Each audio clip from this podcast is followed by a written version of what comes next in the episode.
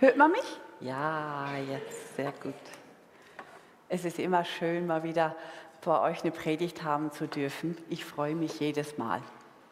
So schön euch zu sehen. Es ist so ein Heimspiel. Ich möchte beginnen mit dem Predigttext Lukas 1, 26 bis 38. Ich habe ihn, kann man es lesen? Ja, doch, geht. Hm? Als Elisabeth im sechsten Monat war, sandte Gott den Engel Gabriel nach Nazareth in Galiläa zu einem jungen Mädchen mit Namen Maria. Sie war noch unberührt und war verlobt mit einem Mann namens Josef, einem Nachkommen Davids. Der Engel kam zu ihr und sagte, sei gegrüßt, Maria, der Herr ist mit dir. Er hat dich zum Großen ausersehen. Maria erschrak über den Gruß und überlegte, was es bedeuten sollte. Da sagte der Engel zu ihr, hab keine Angst. Du hast Gnade bei Gott gefunden. Du wirst schwanger werden und einen Sohn gebären. Dem sollst du den Namen Jesus geben. Er wird groß sein und wird Sohn des Höchsten genannt werden. Gott, der Herr, wird ihn auf den Thron seines Ahnenherrn Davids erheben und er wird für immer über die Nachkommen Jakobs regieren. Seine Herrschaft wird nie zu Ende gehen. Maria fragte den Engel, wie soll das zugehen? Ich bin doch noch mit keinem Mann zusammen. Er antwortete, Gottes Geist wird über dich kommen. Eine Kraft wird das Wunder vollbringen. Deshalb wird auch das Kind, das du zur Welt bringst, heilig und Sohn Gottes genannt werden. Auch Elisabeth, deine Verwandte, bekommt einen Sohn, trotz ihres Alters. Sie ist bereits im sechsten Monat und es hieß doch von ihr, sie könnte keine Kinder bekommen. Für Gott ist nichts unmöglich. Da sagte Maria, ich gehöre dem Herrn. Ich bin bereit, es soll mir geschehen, was du gesagt hast. Darauf verließ sie der Engel. Soweit der Predigtext. Bevor ich über den Text predige, möchte ich eine Geschichte erzählen. Ich habe ein Buch entdeckt, wie kann es auch anders sein als Buchhändlerin? Und das Buch heißt, das muss das Boot abkönnen. Es sind Kapitänsgeschichten. Kapitäne erzählen ihre Geschichten auf rauer See. Und der Autor hilft den Lesenden, was man aus diesen Geschichten auf rauer See lernen könnte. Und da ist eine Geschichte von einem Kapitän Klaus Weinack. Und der Klaus Weinack ist auf hoher See mit einem großen Schiff, wo große, schwere Fracht drauf ist, mitten auf dem See, also auf dem Meer. Wir sagen die See.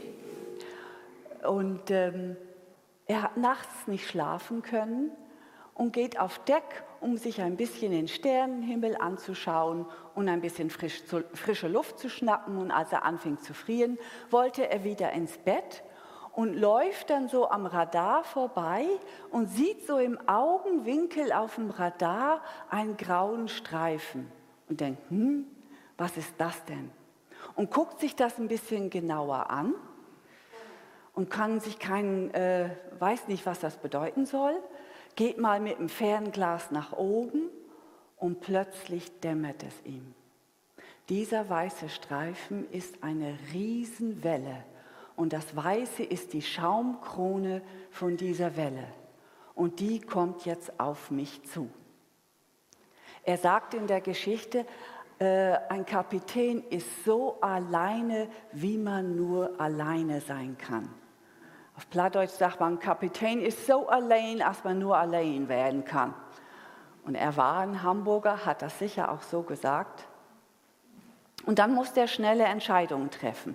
Alle Luken dicht, alle Männer aus den Betten. Wir müssen sehen, dass wir diese Welle überstehen. Er hat ungefähr gemerkt, 25 Meter ist sie hoch und er hat sein Schiff ein bisschen zur Seite neigen können, damit dieses Schiff wie so ein Surfbrett über diese Welle geht.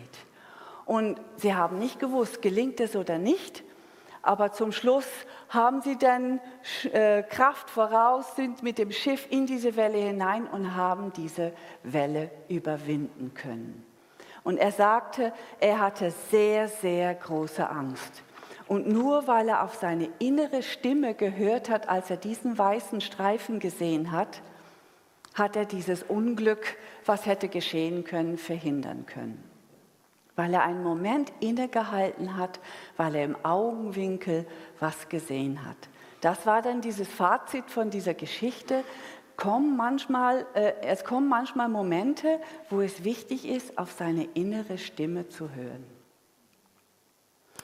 In unsicheren Zeiten ist Maria mir ein sehr großes Vorbild, an dem ich mich orientieren kann in Zeiten voller Unerwartetem.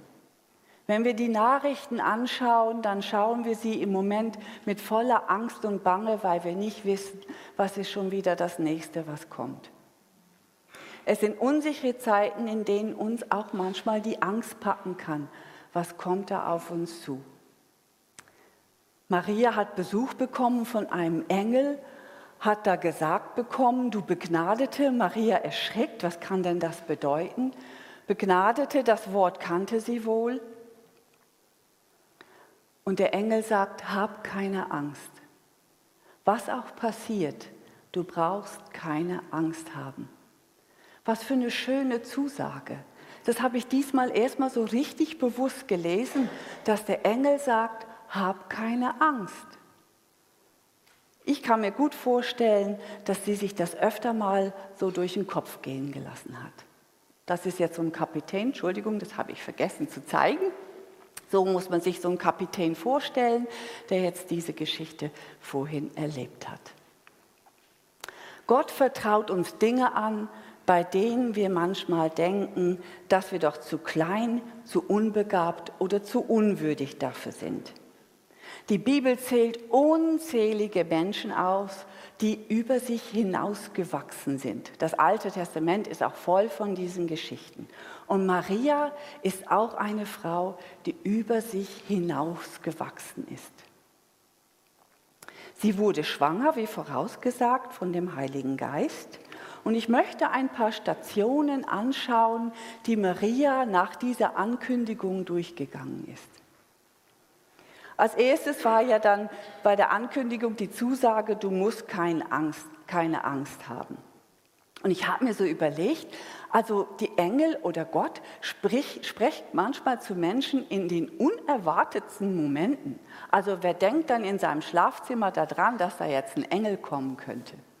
Und manchmal muss ich schmunzeln. Die, also Gott spricht zu einem, wenn man auf dem Baum sitzt, wie der Zacharias, wenn man die Schafe hütet, wie bei den Hirten, wenn man schläft, wie Samuel. Also in Momenten, wo man nicht meinen könnte, dass da jetzt Gott redet.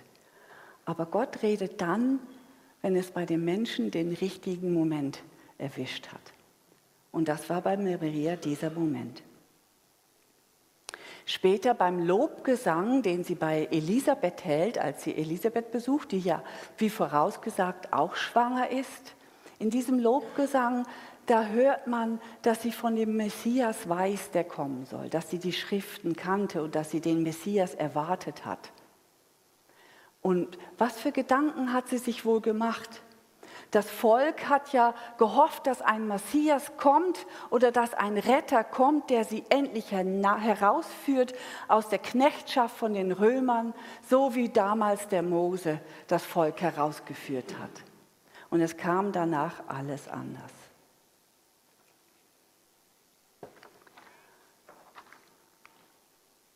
Danach kam dann die Geburt.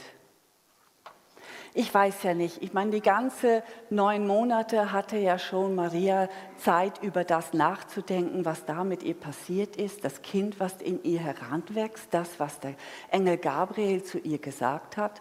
Nun kommt sie zu diesem Ort und steht vor diesem Stall und denkt sich, echt jetzt?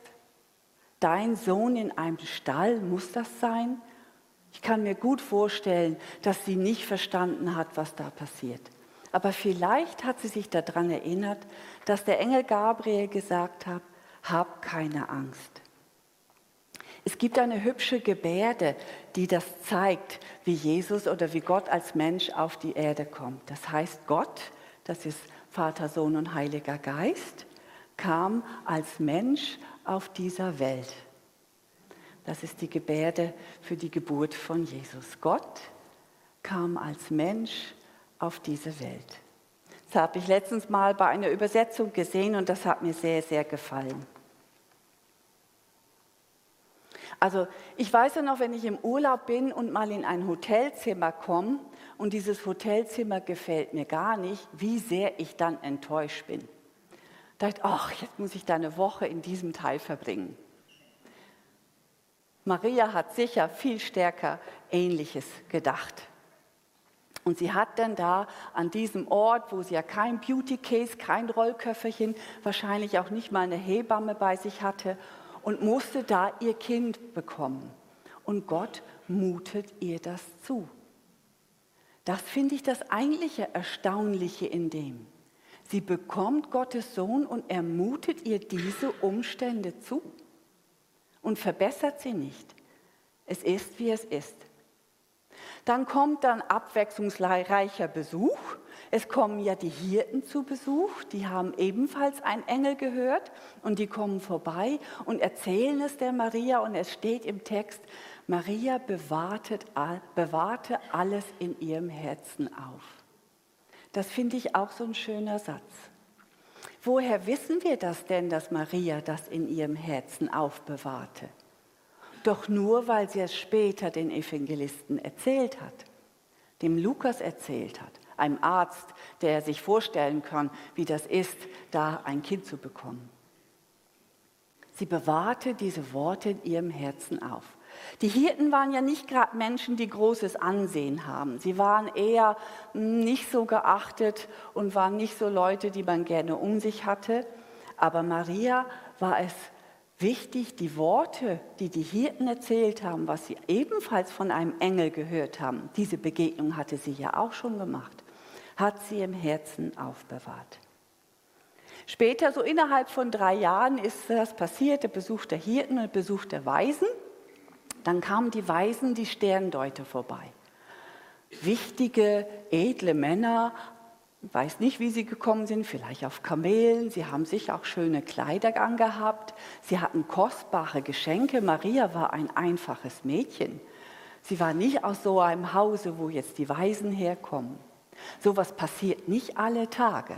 Das war für sie wahrscheinlich ein unglaublicher Moment, wo die gekommen sind und ihr Kind anbeten, was ja auch nur halb ihr Kind ist. Es gibt manchmal Momente, wo man dann, wenn wir als äh, Familie etwas gemacht haben, dann äh, sagen wir, war das vor dem Ereignis oder war das nach dem Ereignis? Wir haben mal einen tollen Urlaub gemacht und ab dem war dieser Urlaub die Zeitmessung. War das, was wir da, äh, wo wir reden, war das vor dem Urlaub oder war das nach dem Urlaub? Vielleicht war das bei Maria auch so. Ist das, was, ich, was wir jetzt erzählen, war das vor den Weisen oder war das nach den Weisen?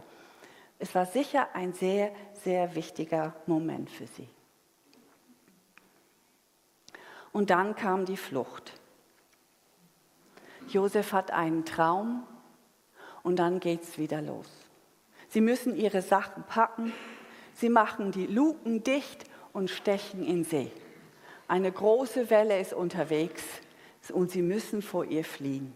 Ein grausamer Kaiser treibt sein Unwesen und ich kann mir vorstellen, was für große Angst Maria hatte, als sie dieses Kind auf dem Arm hatte und fliehen musste in ein ihr unbekanntes Land, an einem Ort, wo sie noch nie war, wo ihre Familie nicht ist, wo ihre Freunde nicht sind. Sie war Flüchtling und allein mit ihrem Mann mit einem Kind auf dem Arm in die Ungewissheit hinein. Und dort mussten sie neu anfangen. Ich kann mir gut vorstellen, später, als Jesus dann mal beim Passafest äh, verschwunden ist und dann äh, in der Synagoge war und Maria ihn gesucht hat, dass sie genau diese Angst hatte. Jetzt geht's wieder los. Jetzt, jetzt habe ich doch einen Fehler gemacht. Jetzt haben wir ihn doch verloren. Dann haben sie ihn ja doch gefunden. Und vielleicht hat sie sich immer wieder an die Worte von Gabriel erinnert. Hab keine Angst. Bei dem, was, er, was Gott uns anvertraut, will er uns zeigen, dass er uns alles gegeben und genug begabt hat, damit wir das Anvertraute bewältigen können und dass es mehr auf ihn als auf uns ankommt. Bei dem, was er uns anvertraut, will er uns zeigen, dass er uns alles gegeben und genug begabt hat, damit wir das Anvertraute bewältigen können, dass, er mehr auf, dass es mehr auf ihn als auf uns ankommt. Gott hat Maria und Josef dieses Kind anvertraut. Und sie haben alles, was es braucht, um dieses Kind zu schützen. Und es kommt mehr darauf an, auf Gott an, als auf sie selbst. Jetzt komme ich wieder auf die innere Stimme zurück. Bei Josef war es ja ein Traum. Aber vielleicht hatte Maria auch hier und da eine innere Stimme, wo ihr gesagt hat, da musst du jetzt aufpassen. Ich weiß noch, bei der Arbeit, ich habe vor im April dieses Jahr habe ich eine Leitungsfunktion übernommen von einem Laden und ich habe zu meinem Team andauernd gesagt, pass auf, irgendwann passiert der Supergau, den ich nicht habe kommen sehen. Und es ging alles gut und bis ein Tag vor meinem Urlaub. Da rief meine Vorgesetzte aus Solothurn, also meine Chefin aus Solothurn an dass die Centerleitung aus dem Wiener Center sie angerufen hat, dass der Laden zu ist. Jetzt habe ich mit meiner Kollegin die Schicht getauscht, habe es aber nicht in meine Agenda eingetragen. Das ist für jemanden, wo ein Laden leitet, der absolute Supergau.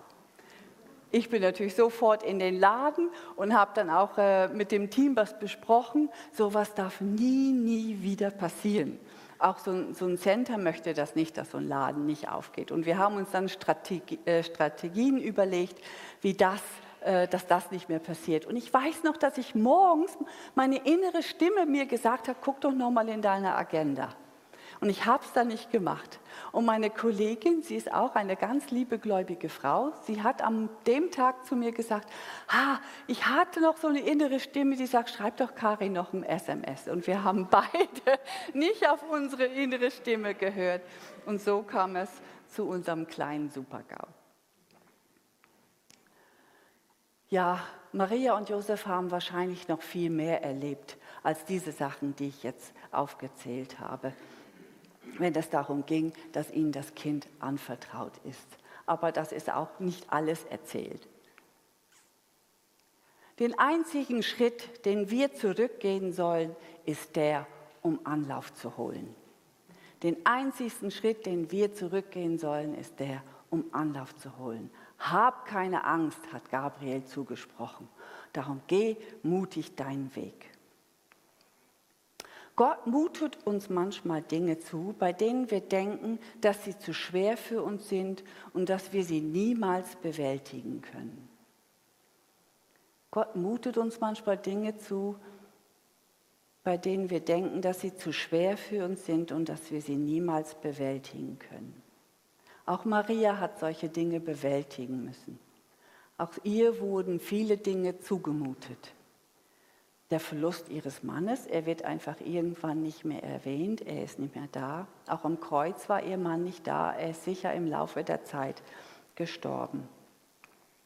Dann die Voraussage von einem Mann namens Simon. Sie steht mit ihrem Kind vor diesem Simon und er sagt, es wird einmal ein Schwert durch dein Herz gehen.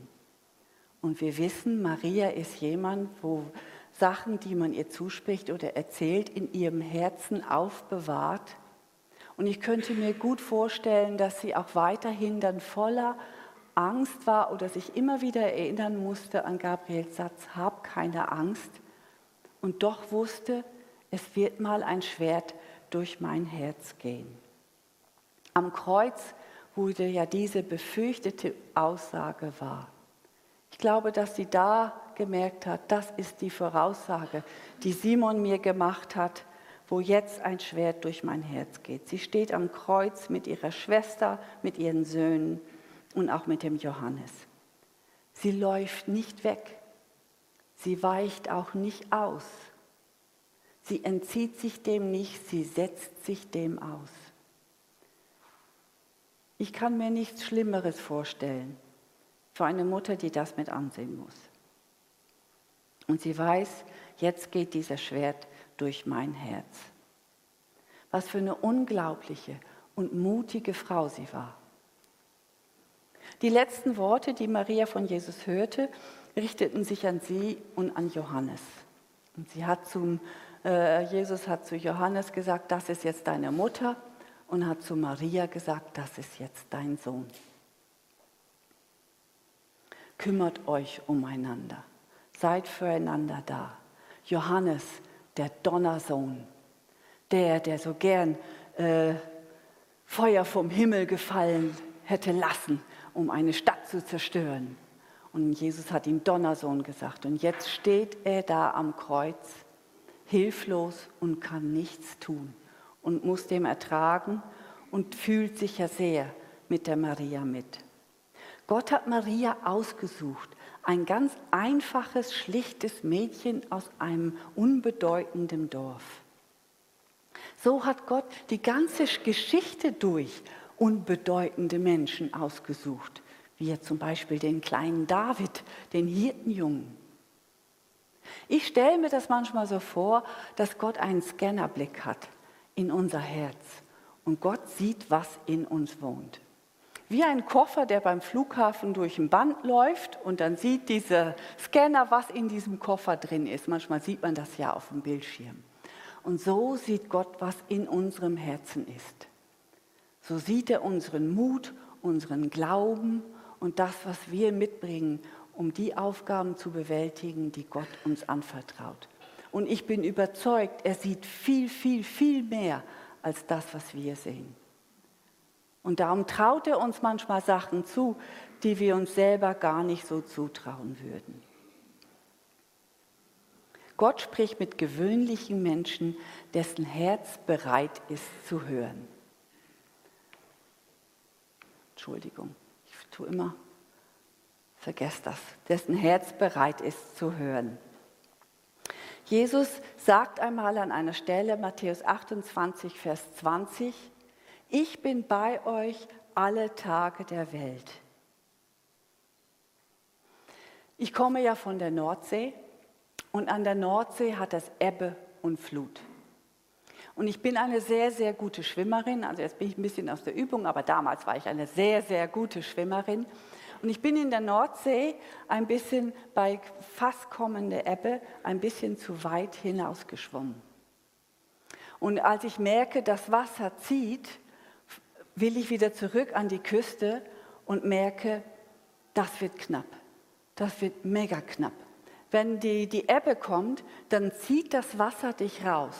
Und es ist nicht nur so, dass das Wasser dich insgesamt rauszieht, sondern unten zieht es schneller wie oben. Das heißt, es zieht dich unter Wasser raus. Man hat keine Chance.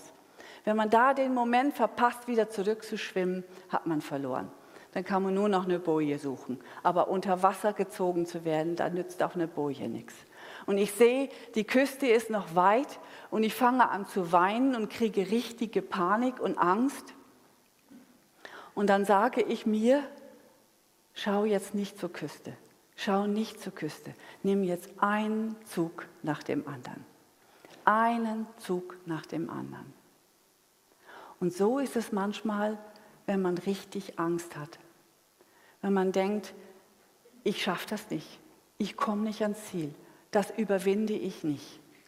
Dass man nicht mehr so sich auf dieses, das, was schlimm ist, konzentriert, sondern dass man einen Zug nach dem anderen, eine Stunde nach dem anderen, ein Tag nach dem anderen oder auch ein Jahr nach dem anderen, je nachdem, was man durchmacht.